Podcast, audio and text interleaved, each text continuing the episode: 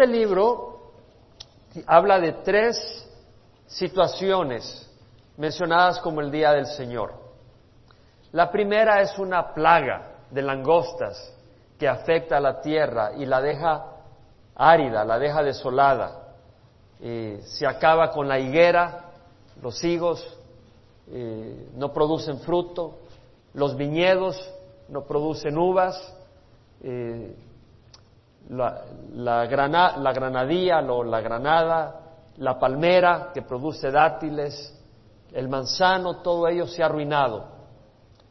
No hay trigo, no hay cebada, hay realmente una escasez tremenda porque las cuatro mareadas de langostas o de estos insectos que aparecen en, Joel capítulo 1, versículo 4, han arrasado.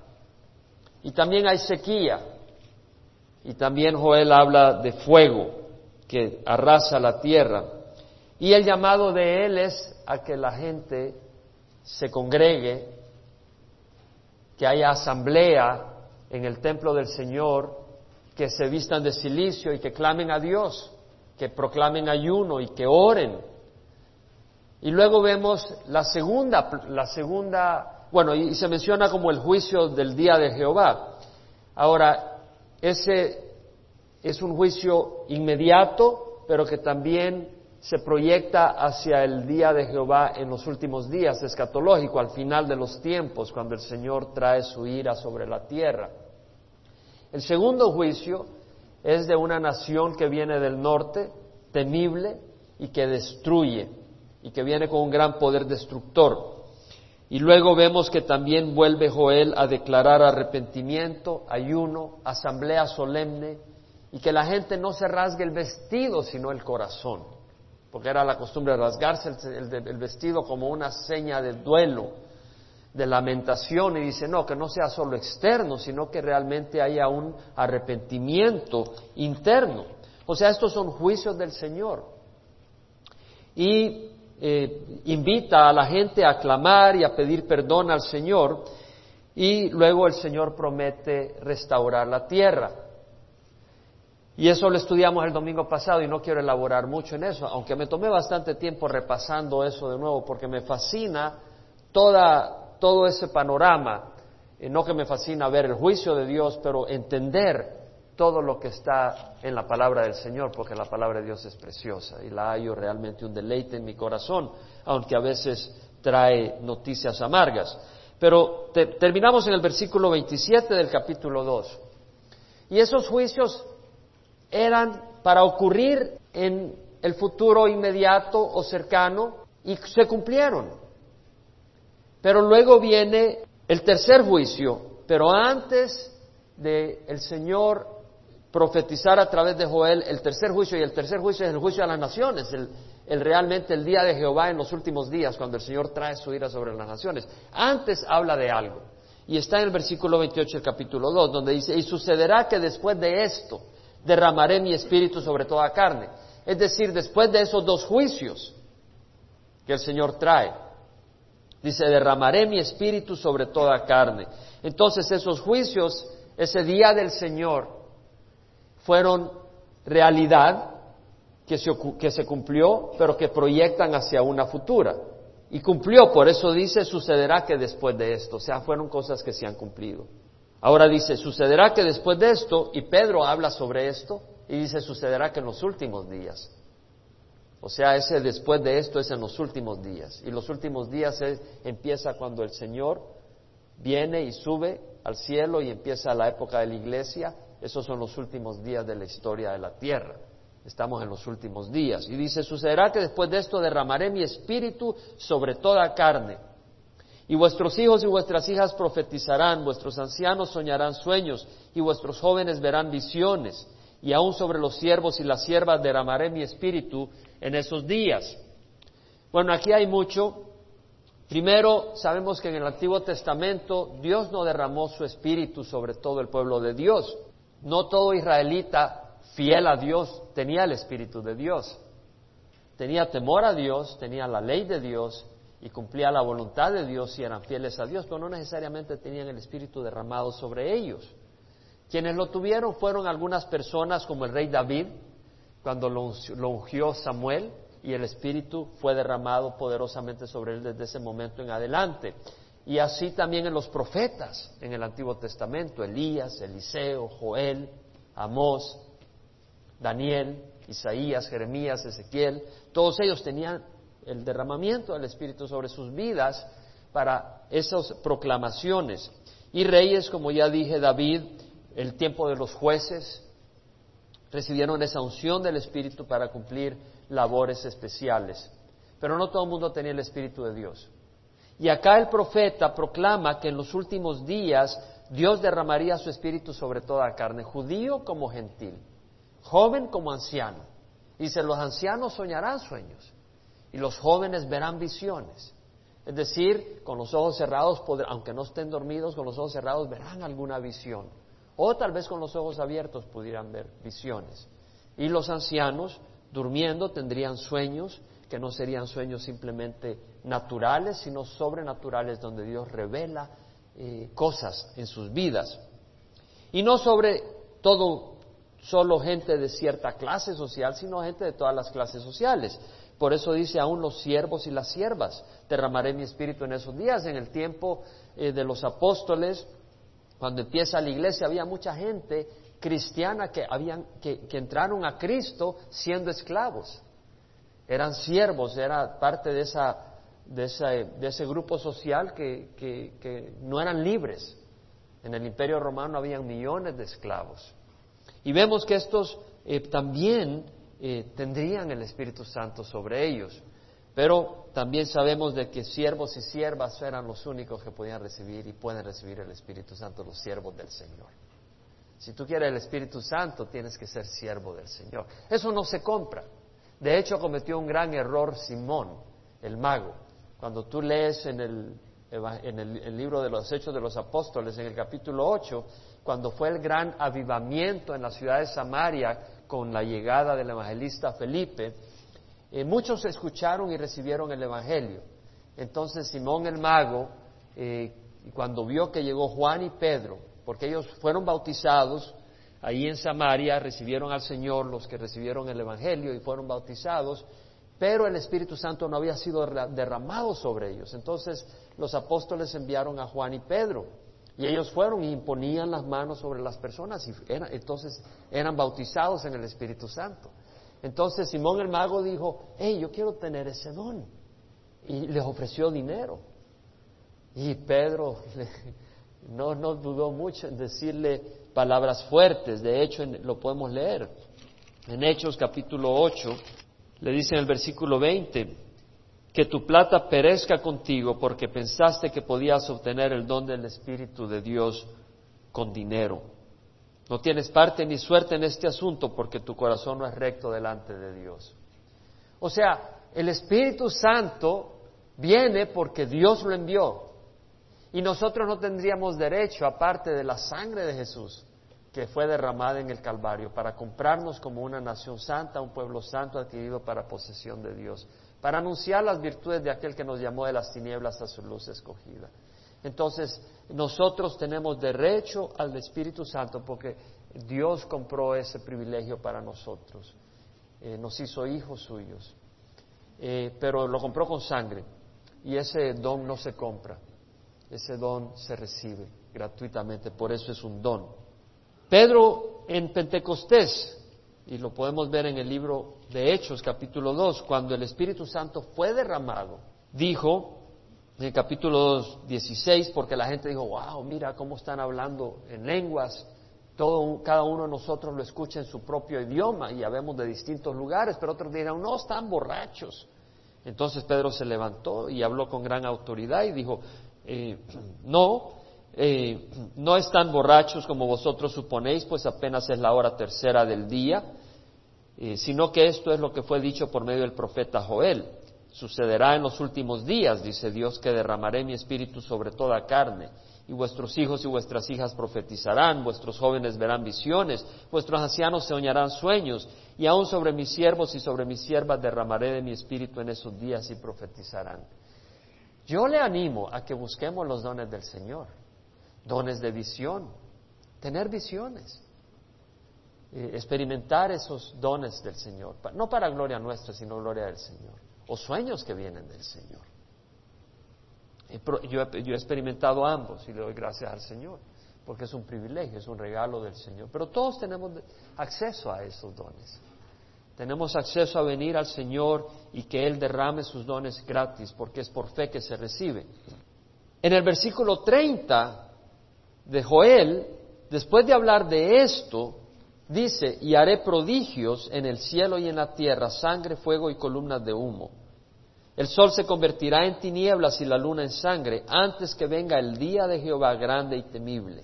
Y sucederá que todo aquel que invoque el nombre del Señor será salvo, porque en el monte Sión y en Jerusalén habrá salvación, como ha dicho Jehová, y entre los sobrevivientes estarán los que el Señor llame. Efectivamente, cuando venga el Señor, después de la tribulación, habrán sobrevivientes, y unos entrarán al reino, y otros a la condenación, porque serán personas eh, antagonistas a Dios que hayan sobrevivido a la tribulación, pero habrán algunos que han sobrevivido a la tribulación que son siervos de Dios. Ellos entrarán al reino y, entre los sobrevivientes estarán los que el Señor llame.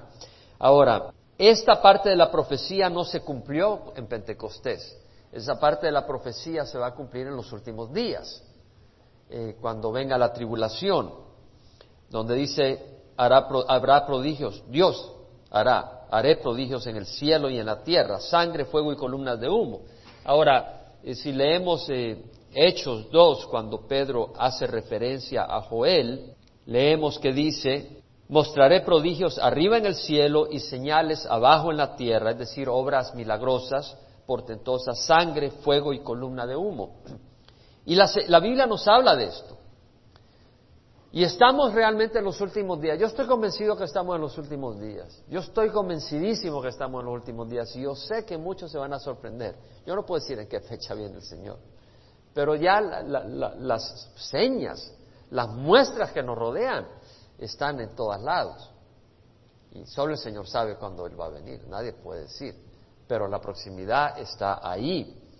Ahora, el Señor nos habla y nos dio Joel habla de sangre, habla de, humo, habla de fuego. Y en Apocalipsis 6, el Señor nos revela estas cosas. En el versículo 12 dice, vi cuando, Juan está eh, recibiendo esta revelación y dice, vi cuando el Cordero abrió el sexto sello y hubo un gran terremoto y el sol se puso negro como silicio, hecho de cerda, y la luna toda se volvió como sangre. Es lo que dijo Joel el sol se convertirá en tinieblas y la luna en sangre. Aquí vemos a Juan en el libro de Apocalipsis viendo eso en el futuro. Y las estrellas del cielo cayeron a la tierra. Estos son eh, eh, desperdicios cósmicos de la gran catástrofe que ocurre en el cosmos y que entran a la tierra como meteoros y al entrar en la atmósfera se incendian por la fricción. Y como la higuera deja caer sus higos verdes al ser sacudida por un fuerte viento y el cielo desapareció como un pergamino, y esto ya es al final, que se enrolla y todo monte e isla fueron removidos de su lugar. Esto aparece en varios lugares. De hecho aparece en Ezequiel. Y los reyes de la tierra y los grandes, los comandantes, los ricos, los poderosos y todo siervo y todo libre se escondieron en las cuevas y entre las peñas de los montes y decían a los montes y a las peñas, caed sobre nosotros y escondednos de la presencia del que está sentado en el trono y de la ira del cordero, porque ha llegado el gran día de la ira de ellos y quién podrá sostenerse. Entonces vemos que es el día del Señor, el día de la ira del Señor. Ahora, hablando de fuego, hablando de humo, hablando de sangre, Vámonos al capítulo 11 de Apocalipsis, porque los primeros tres años y medio de la tribulación, ¿cuánto dura la tribulación? Siete años. Los primeros tres años y medio Dios manda cuántos testigos? Dos. ¿Y van a profetizar desde dónde? Desde Jerusalén. Y esos testigos, sabemos quién es uno con certeza. ¿Quién es? Elías. Y el segundo muy probable sea Moisés. Y vamos a ver en el capítulo 11 el versículo 5 dice, si alguno quiere hacerles daño, de su boca sale fuego. Vemos que Joel profetizó señas, fuego, humo y sangre. Amén. Y acá en el 11.5 dice que de la boca de estos testigos sale fuego. Es decir, ellos dicen, caiga fuego y cae fuego como Elías. Elías llamó fuego del cielo y chamuscó a los soldados que venían a buscarlo a él. Y devora a sus enemigos, así debe morir cualquiera que quiera hacerle daño. Estos tienen poder para cerrar el cielo a fin que no llueva durante los días en que ellos profeticen. ¿Se acuerdan? La plaga de las langostas y la sequía, que es la primera que aparece en el primer capítulo de Joel. Aquí vemos proféticamente cumpliéndose en los últimos días una sequía y tiene poder sobre las aguas para convertirlas en sangre. ¿Quién fue usado para convertir las aguas del río Nilo en sangre? Moisés. Por eso es probable que sea Moisés, pero no, no, está, no aparece textualmente. Es una inferencia que podemos hacer. Pero las aguas se convierten en sangre. Imagínense qué juicio, que las aguas se conviertan en sangre. La pestilencia, los peces se mueren. Y además la pestilencia es la sangre. Además, las turbinas de electricidad trabajan con agua. Y si los ríos se convierten en sangre, imagínense, todo ese equipo se, inutiliza. Para herir la tierra con toda suerte plagas todas las veces que quieran. Ahora, en el capítulo 16, vamos a ir al capítulo 16, donde aparece también las catástrofes de los últimos días. Y dice, oí una gran voz que desde el templo decía a los siete ángeles, id y derramad en la tierra las siete copas del furor de Dios. Esta es la ira de Dios la que cae sobre la tierra. El primer ángel fue y derramó su copa en la tierra y se produjo una llaga repugnante y maligna en los hombres que tenían la marca de la bestia y que adoraban su imagen. Esto después, después de los primeros tres años y medio, porque la marca de la bestia ocurre después de los primeros tres años y medio. Cuando el anticristo se revela como lo que es y declara que él es Dios y pide que se le adoren como Dios y manda que reciban la marca de la bestia y si no, no pueden comprar o vender. Entonces, a partir de eso vemos estas plagas. El segundo ángel derramó su copa en el mar y se convirtió en sangre, como de muerto, y murió todo ser viviente que había en el mar. Aquí vemos la seña de sangre que habla Joel. Amén. Estamos viendo toda la escritura, toda la Biblia está en armonía. El tercer ángel derramó su copa en los ríos y en las fuentes de las aguas y se convirtieron en sangre. Y oí el ángel de las aguas que decía, el ángel de las aguas, es decir, un ángel que tiene autoridad dada por Dios para controlar las aguas, y decía, justo eres tú, el que eras y el que, el que eres y el que eras, oh santo, porque has juzgado estas cosas. Es decir, este es el juicio de Dios.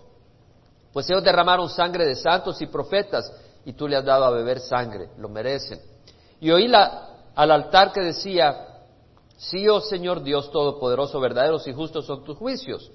El cuarto ángel derramó su copa sobre el sol y al sol le fue dado quemar a los hombres con fuego. Vemos que ha hablado de fuego, ¿verdad? Y acá vemos que el sol. Ahora, eh, en, uno de estos domingos compartí eh, lo, sobre el calentamiento global y Larry Vanderman, eh, que es un ah, doctorado en climatología del Instituto de Creacionismo Científico, compartía cómo eh, él ha hecho una correlación entre las manchas, o sea, eh, el Sol tiene lo que se llaman manchas que se forman, puntos oscuros que se pueden ver, y estas cada 11 años aumenta, y tiene que ver con la actividad del Sol. Y que esto ahorita tiene una actividad superior a lo del pasado, y esto lo que genera es que eh, bueno, lo que termina produciendo, para no entrar en mayor detalle, es un calentamiento de las aguas. Y como, como resultado del calentamiento se produce dióxido de carbono y por eso tenemos el dióxido de carbono y todo eso, que, se relaciona. Pero el calentamiento global, de acuerdo a él, eh, no es producido por el hombre, sino que está viniendo por la actividad del sol. Y, vemos que acá dice, ¿verdad?, de que el sol eh, va a tener eh, una intensidad grande y quemará a los hombres. Y los hombres fueron quemados con el intenso calor y blasfemaron el nombre de Dios que tiene poder sobre estas plagas y no se arrepintieron para darle gloria. Ahora, acá Dios me permitió entender algo con mayor capacidad de lo que lo he hecho, que me ha permitido antes, y es esto. El hombre natural es un ser de instinto. Entonces, el mundo actual seguía por instintos. Y la palabra del Señor dice, Dios es justo, Dios es recto, hay que caminar en santidad, hay que caminar en rectitud. Pero el hombre de instintos dice, ¿a mí qué? Yo quiero tener las mujeres que quiera, o yo quiero andar de hombre en hombre, o yo quiero riquezas, O yo quiero poder y no te metas en mi camino. Sigue los instintos egoístas, ¿cierto? Y así de igual, un hombre de instinto, tú le metes un sopapo un trompón que hace, te lo regresa. Pero ¿quién es el que está metiendo el trompón en esta situación? Es Dios. Y ellos se lo regresan a Dios. ¿Cómo? Blasfemándolo. ¿Podemos ver la relación? El hombre de instinto no razona. Y el hombre de instinto, ah, por muy religioso que sea, que vaya a la iglesia, que vaya a Calvary Chapel o vaya a otra iglesia, otra denominación, si es un hombre de instinto con solo el título de religioso, ese es un hombre de instinto, pero peor todavía porque va con la hipocresía de religión. Pero es un hombre de instinto. Ese hombre o esa mujer no le ha dado su corazón a Dios. Y cuando ese hombre y esa mujer vea el juicio de Dios, lo que van a hacer es levantar la mano contra Dios y gritar y blasfemar contra Dios, porque son hombres y mujeres de instinto.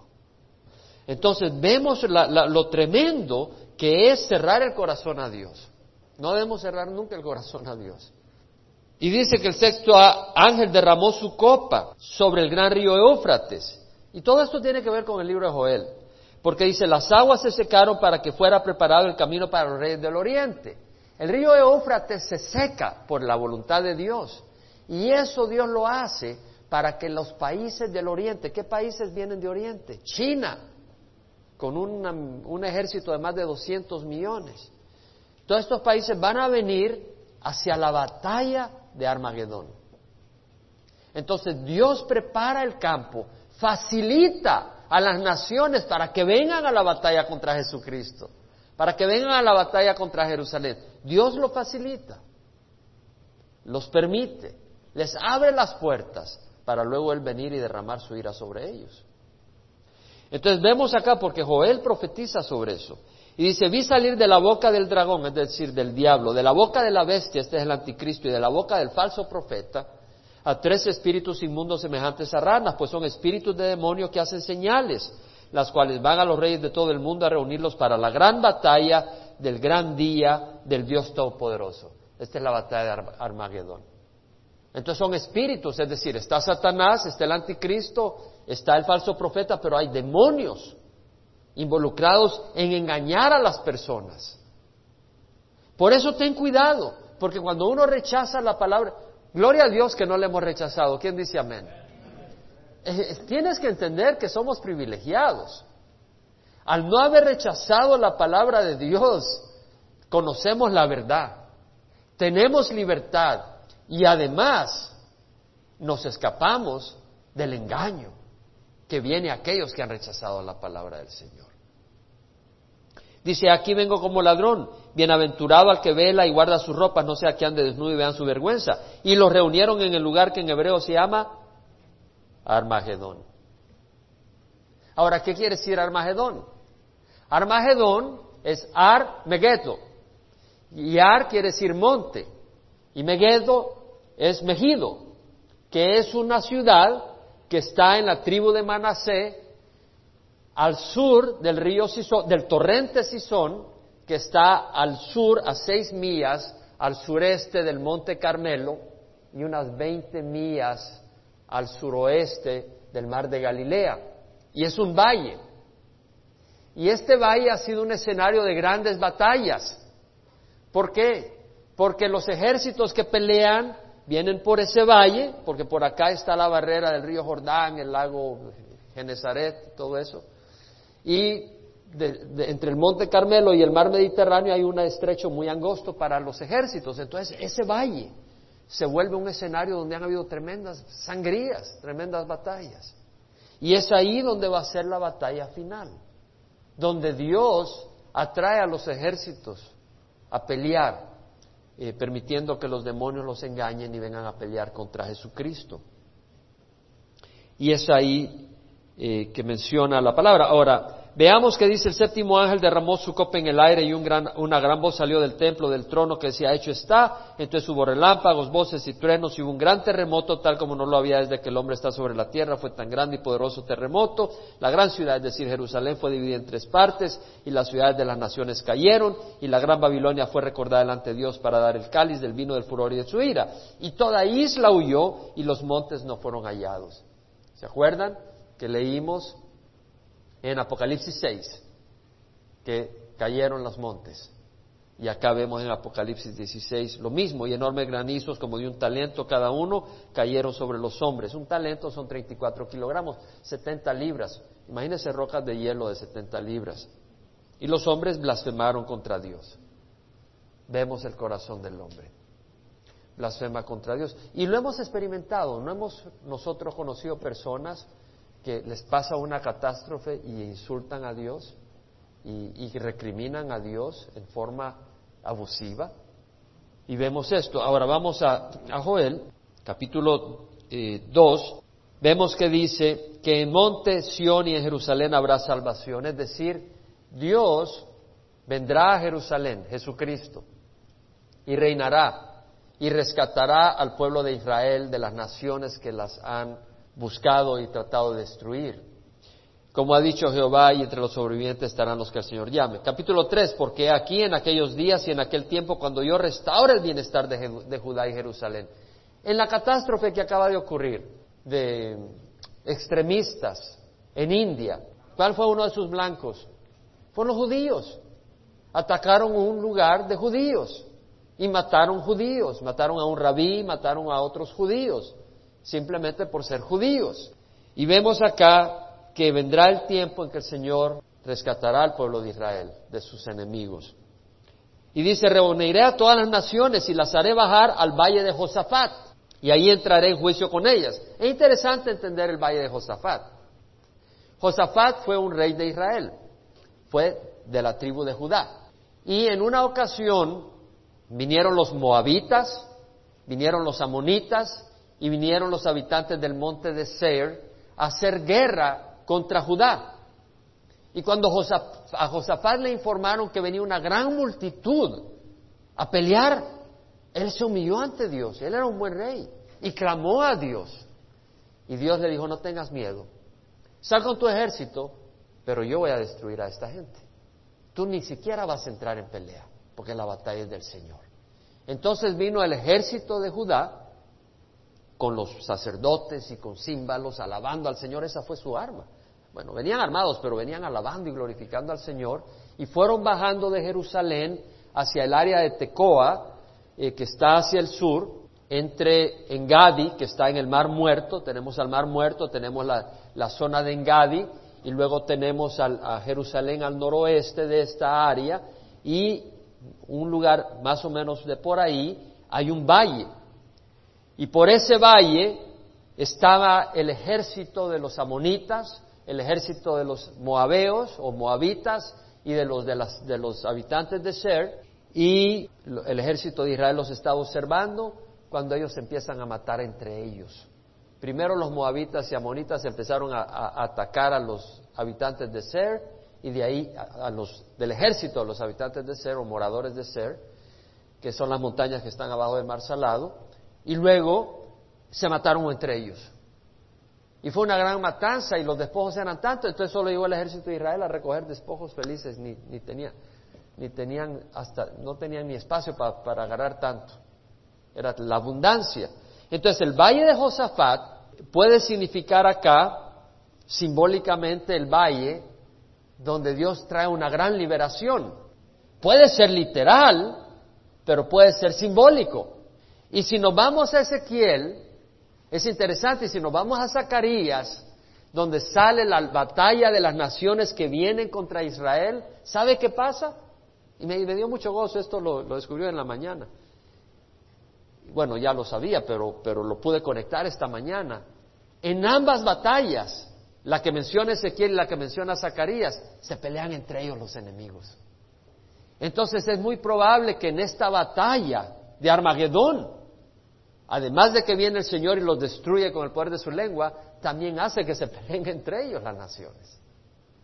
Y por, ese, por esa similitud, a Armagedón, que es donde va a ser la batalla final en el valle Esdraelón, que se llama también el valle de Jezreel, es probable que en ese lugar Dios lo esté llamando valle de Josafat, porque va a haber matanza entre ellos mismos.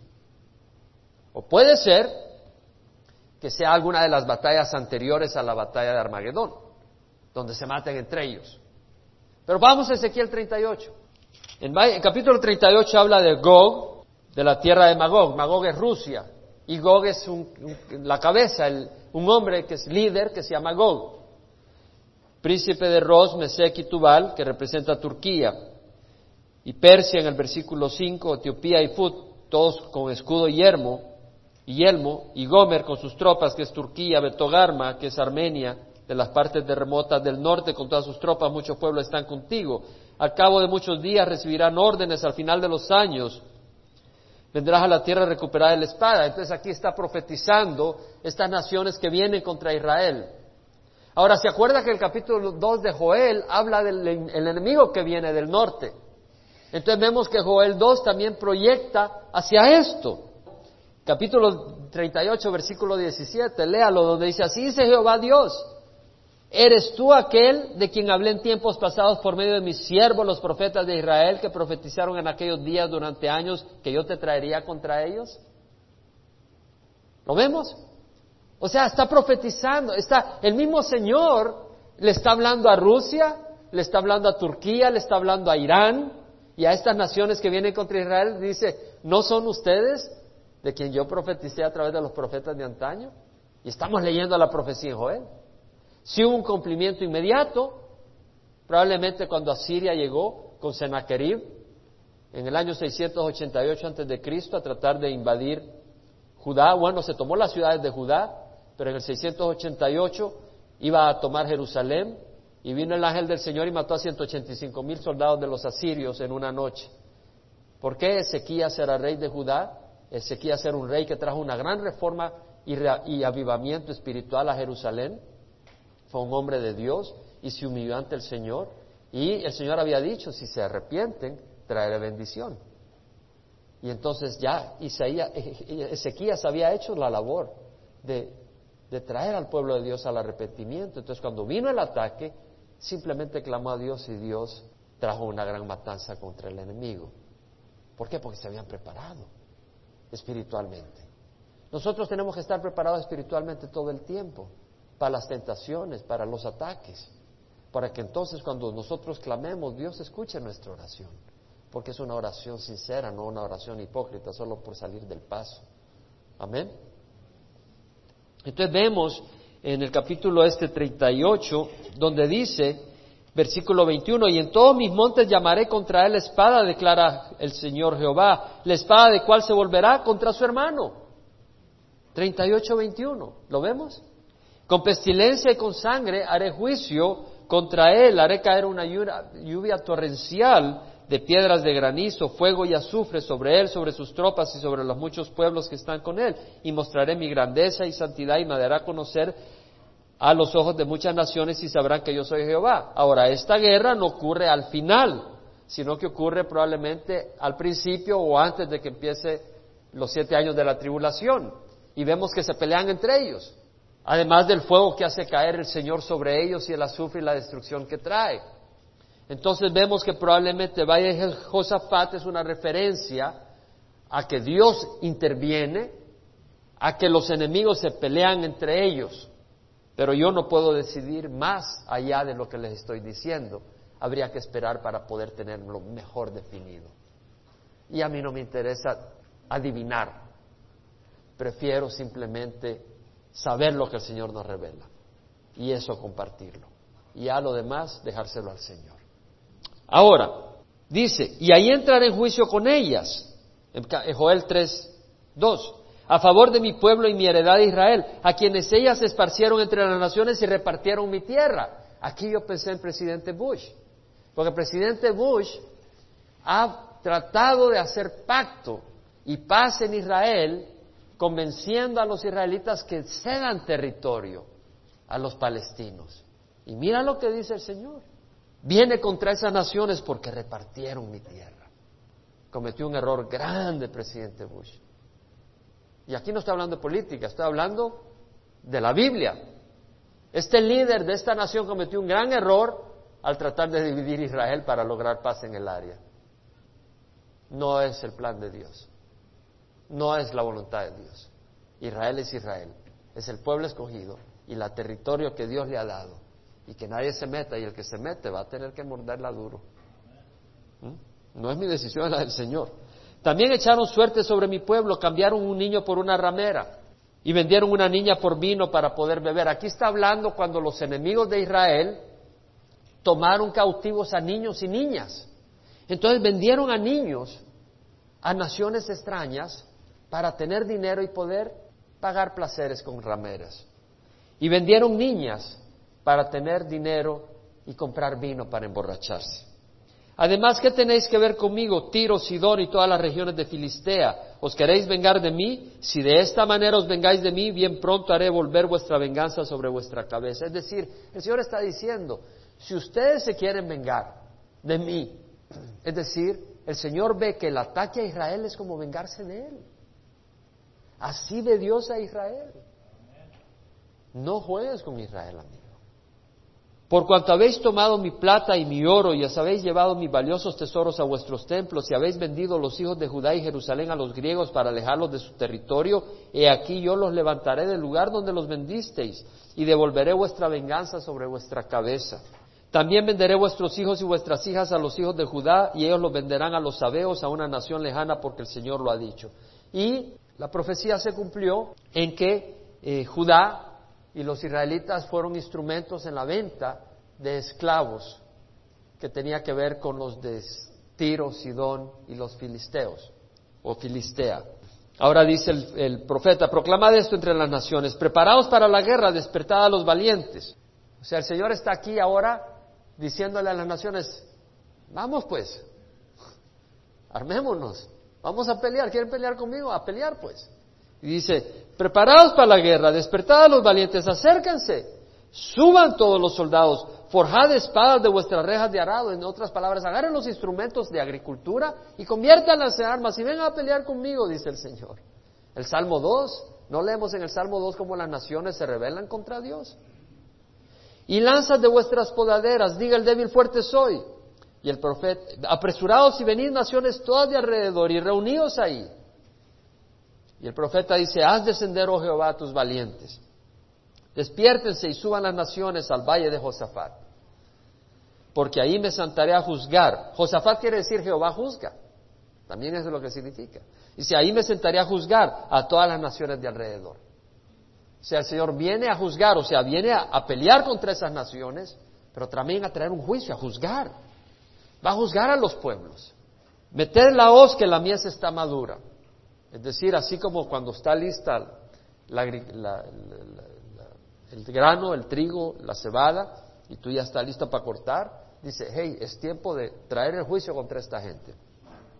Venid, pisad que el lagar está lleno, las tinajas rebosan, porque grande es su maldad.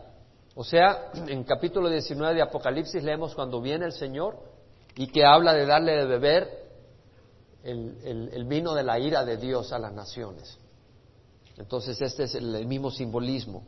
Multitudes, multitudes en el valle de la decisión, porque cerca está el día de Jehová en el valle de la decisión.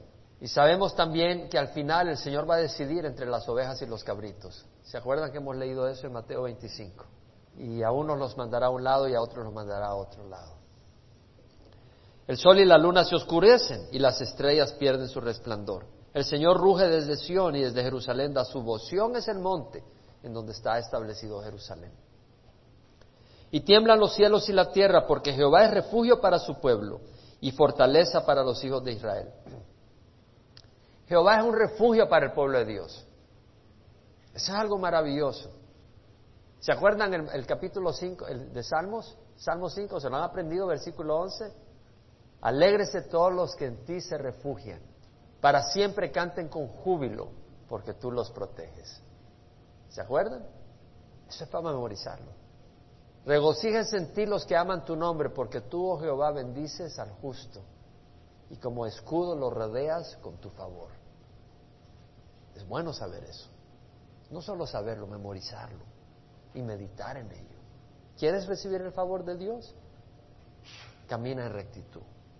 Entonces sabréis que yo soy Jehová vuestro Dios, que habito en Sión, mi santo monte, y Jerusalén será santa, y los extranjeros no pasarán más por ella. Los extranjeros traían idolatría, traían todo tipo de costumbres y dice, no entrará idolatría más a Jerusalén, no entrará inmoralidad, no entrará fornicación, no entrará prostitución, no, entrará mentira. Y sucederá que en aquel día los montes destilarán vino dulce, es decir, los viñedos prosperarán y las colinas manarán leche. Serán tan lindos que las cabras por todos lados produciéndose y dando leche. Y por todos los arroyos de Judá, correrán las aguas. Brotará un manantial de la casa de Jehová y regará el valle de Sitimo de las acacias. Va a haber un río que va a salir del templo. Egipto será una desolación y Edom será un desierto desolado por la violencia hecha a los hijos de Judá, en cuya tierra han derramado sangre inocente. Las naciones que levantan su mano contra Israel van a sufrir. Pero Judá será habitada para siempre y Jerusalén para todas las generaciones. Perdón. Yo vengaré su sangre que aún no he vengado, pues Jehová habita en Sión. En Ezequiel, capítulo 47, cuando profetiza Ezequiel sobre el templo del milenio, porque en el milenio va a haber un templo, y van a haber sacrificios, pero esos sacrificios van a apuntar al sacrificio de Cristo en el pasado. En el Antiguo Testamento los sacrificios apuntaban al sacrificio de Cristo en el futuro. Y dice, después me hizo volver Dios a la entrada del templo y aquí brotaban aguas de debajo del umbral del templo hacia el oriente, porque la fachada del templo daba hacia el oriente y las aguas descendían de debajo del lado derecho del templo al sur del altar. Me sacó por la puerta del norte y me hizo dar la vuelta por fuera hasta la puerta exterior, por la puerta que da al oriente y aquí las aguas fluían del lado sur. Sale agua del templo y fluye hacia el sur. Cuando, los hombres, cuando el hombre salió hacia el oriente con un cordero con la mano, midió mil codos, 500 metros de distancia, y me hizo pasar por las aguas, y el agua le llegaba a los tobillos. Midió otros mil, 500 metros más abajo, al sur, y me hizo pasar por las aguas, y el agua llegaba para las rodillas. De nuevo midió otros mil, 500 metros más, o sea, ya como al kilómetro y medio al sur, me hizo pasar y el agua llegaba hasta la cintura. Midió otros mil, y ahí ya no pude pasar, dice. Y era un río que yo no pude vadear, ya no pudo pasar, a menos que entrara con un snorkel, si no me ahogo. Porque las aguas habían crecido, aguas que tenían que pasarse a nada, un río que no se podía vadear. Entonces me dijo, ¿has visto, hijo de hombre? Me llevó y me hizo volver a la orilla del río, y cuando volví aquí en la orilla del río había muchísimos árboles a uno y otro lado. Va a ser un milagro permanente, porque el río va aumentando en caudal. No es un caudal constante, sino que va aumentando milagrosamente en caudal. Porque la, o sea, del templo va saliendo un río, pero la profundidad va aumentando. Y me dijo, estas aguas salen de la región oriental y descienden al Arabá, luego descienden hacia el mar y desembocan en el mar. Está hablando del mar Mediterráneo, perdón, el mar muerto. Entonces las aguas del mar quedarán purificadas. Aquí habla del mar eh, eh, muerto. Ahora en Zacarías habla también de esto. Hablan del río que sale del templo, pero que va para el mar muerto y también va para el mar Mediterráneo. Y entonces dice, ¿cómo va a haber de peces en el mar, en el mar muerto? Que ahora no hay peces por la gran salinidad. Pero el agua que viene del río va a sanar el mar, el mar muerto. Y van a haber peces grandes de todo tipo. Pero va a dejar la, la, zona salina de alrededor para sal, para las personas. Pero es algo precioso. Pero esto es más que un conocimiento intelectual. Yo creo de que, como les dije al principio, estamos viviendo en los últimos días. Yo sí estoy convencido. Yo no sé si ustedes tienen los ojos abiertos así, porque el único que los puede abrir es el Señor, pero uno tiene que querer abrirlos también. Entonces en Joel 2, versículo 12 dice, a una hora declara Jehová, volved a mí de todo corazón con ayuno, llanto y lamento Rasgad vuestro corazón y no vuestros vestidos. Volved ahora a Jehová vuestro Dios. El Señor nos llama a volver a Él. En primera de Pedro, que ya estudiamos estas dos epístolas preciosas, en versículo 11 del capítulo 3 dice Pedro, puesto que todas estas cosas han de ser destruidas de esta manera, ¿qué clase de persona no debe ser vosotros en santa conducta y en piedad? Debemos de caminar en santa conducta y en piedad. Y en primera de Pedro, capítulo 2, perdón, capítulo 1 dice, como hijos obedientes, no conforméis a los deseos que antes tenías en vuestra ignorancia. Como hijos obedientes, sino que como aquel que os llamó es santo, así también sed vosotros santos en toda vuestra manera de vivir. Como escrito está, sed santo porque yo soy santo. Y si invocáis como Padre aquel que, que imparcialmente juzga según la obra de cada uno, conducíos con temor durante el tiempo de vuestra peregrinación, sabiendo que no fuiste redimidos de vuestra vana manera de vivir heredad de vuestros padres con cosas perecederas como oro o plata, sino con sangre preciosa, como de un cortero sin tacha y sin mancha, la sangre de Cristo. Entonces, Dios nos llama a vivir en santidad, ¿cierto o no? Amén. Dios nos llama a vivir en rectitud, ¿cierto o no? Pero entendemos lo frágiles que somos nosotros. Entendemos lo débil que somos nosotros. ¿Podemos decir amén? Lo somos. Y realmente yo compartía hace dos domingos el impacto que causó en mi corazón el que dos personas que yo conozco habían tropezado, personas que están en el ministerio. Y lo que eso me hizo sentir a mí, eh, me tocó muy el corazón, porque me, me pude dar cuenta que qué fácil cualquiera de nosotros puede caer. O sea, nunca me he alegrado cuando alguien en el ministerio cae. Y nunca he pensado, hoy este cayó y yo soy fuerte. Nunca lo he pensado. Pero cuando supe de estos compañeros de milicia espiritual, mi corazón se dolió por ellos, porque les amo y he orado por ellos, pero también me desperté esa noche llorando. Y me desperté llorando pidiéndole al Señor que nunca me deje caer así. Porque pude entender lo fácil que puedo caer y lo fácil que uno puede quedar descalificado de la carrera. Y esa noche escribí algo. Yo te voy a invitar a que te pares si te puedes parar y cierren los ojos y escuchen lo que yo escribí. Pocas veces escribo así como escribo en la noche, porque no soy poeta por ser poeta. Pero cuando algo me toca el corazón y me arrebata, a veces el Señor me inspira algunas palabras.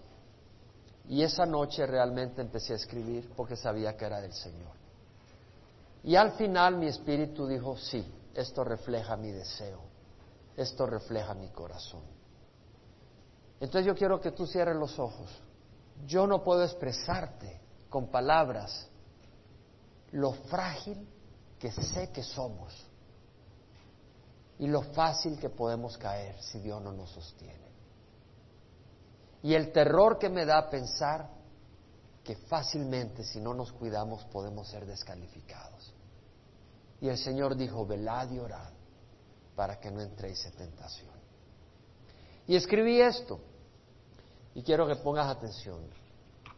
Lo titulé, Mi Señor vino a morir. Mi Señor vino a morir. Mi Señor no vino a deleitarse en placeres. No, mi Señor vino a servir. Recuérdalo bien para que perseveres. Mi Salvador entregado vivió, no a complacer la carne, sino la voluntad del Padre. Así es, mi Señor entregado vivió desde la cuna hasta la cruz, donde su vida dio. En esta vida nos acosan amores, afectos y deseos carnales, nos afligen pasiones, tentaciones y preocupaciones temporales. Parece un callejón sin salida. Jesús nos advirtió de nuestra debilidad, de nuestro corazón, de su creatividad y maldad. Necesitamos a Dios desesperadamente clamar si hemos de seguir en el camino recto sin desmayar. Oh Dios mío, renueva por mí tu pasión. No permitas que me enrede en el pecado no me dejes abrazar lo que no es de tu agrado, sana mi vagabundo y adúltero corazón. Mi mente limpia, mis labios abres, pueda bendecirte siempre, amado Padre. Por precio fui comprado, no con fortunas o tesoro, ni con plata, ni con oro, sino con la sangre del amado. Mi vida no me pertenece. A ti, Dios, oh alma, obedece. Fija tus ojos en Cristo y la eternidad. No inviertas en este mundo y su brevedad. Esta es mi oración, mi buen Señor. Sé mi refugio en la tormenta. No dejes que mis ojos vean lo que te ofenda. Libra mis oídos de escuchar la maldad. Protege mis labios de hablar iniquidad. Esta es mi oración, mi buen Señor. Ayúdame a sacrificar deleites y placeres. Dame amor por ti mayor que cualquier otro amor. Que nunca olvide quién tú eres y así te sirva con dedicación y valor. Esta es mi oración, mi buen Señor. Dame amor por mis hermanos, amor sincero y divino, como de aquel que por nosotros del cielo vino. Señor, mira mi debilidad, no me abandones a mi frialdad. A ti clamo, mi Señor, en ti confío, mi Salvador. Jesús viene pronto, esta vida a su fin llegará. Amigo, no sea tonto, lo que siembre eso cosechará. Mientras tanto, recuerda, alma mía, no olvides, recuerda cada día, el Señor pronto habrá llegado, tu destino habrá quedado sellado, esta vida a su fin llegará y tu eternidad pronto empezará. Por lo tanto, considera, alma mía, no olvides, recuerda cada día, mi Señor vino a morir, Él no vino a deleitarse en placeres, no, mi Señor vino a servir, recuérdalo para que perseveres. Padre, yo te ruego, Señor, por cada uno de los que estamos aquí presentes. Tú nos has dado tu palabra, Señor.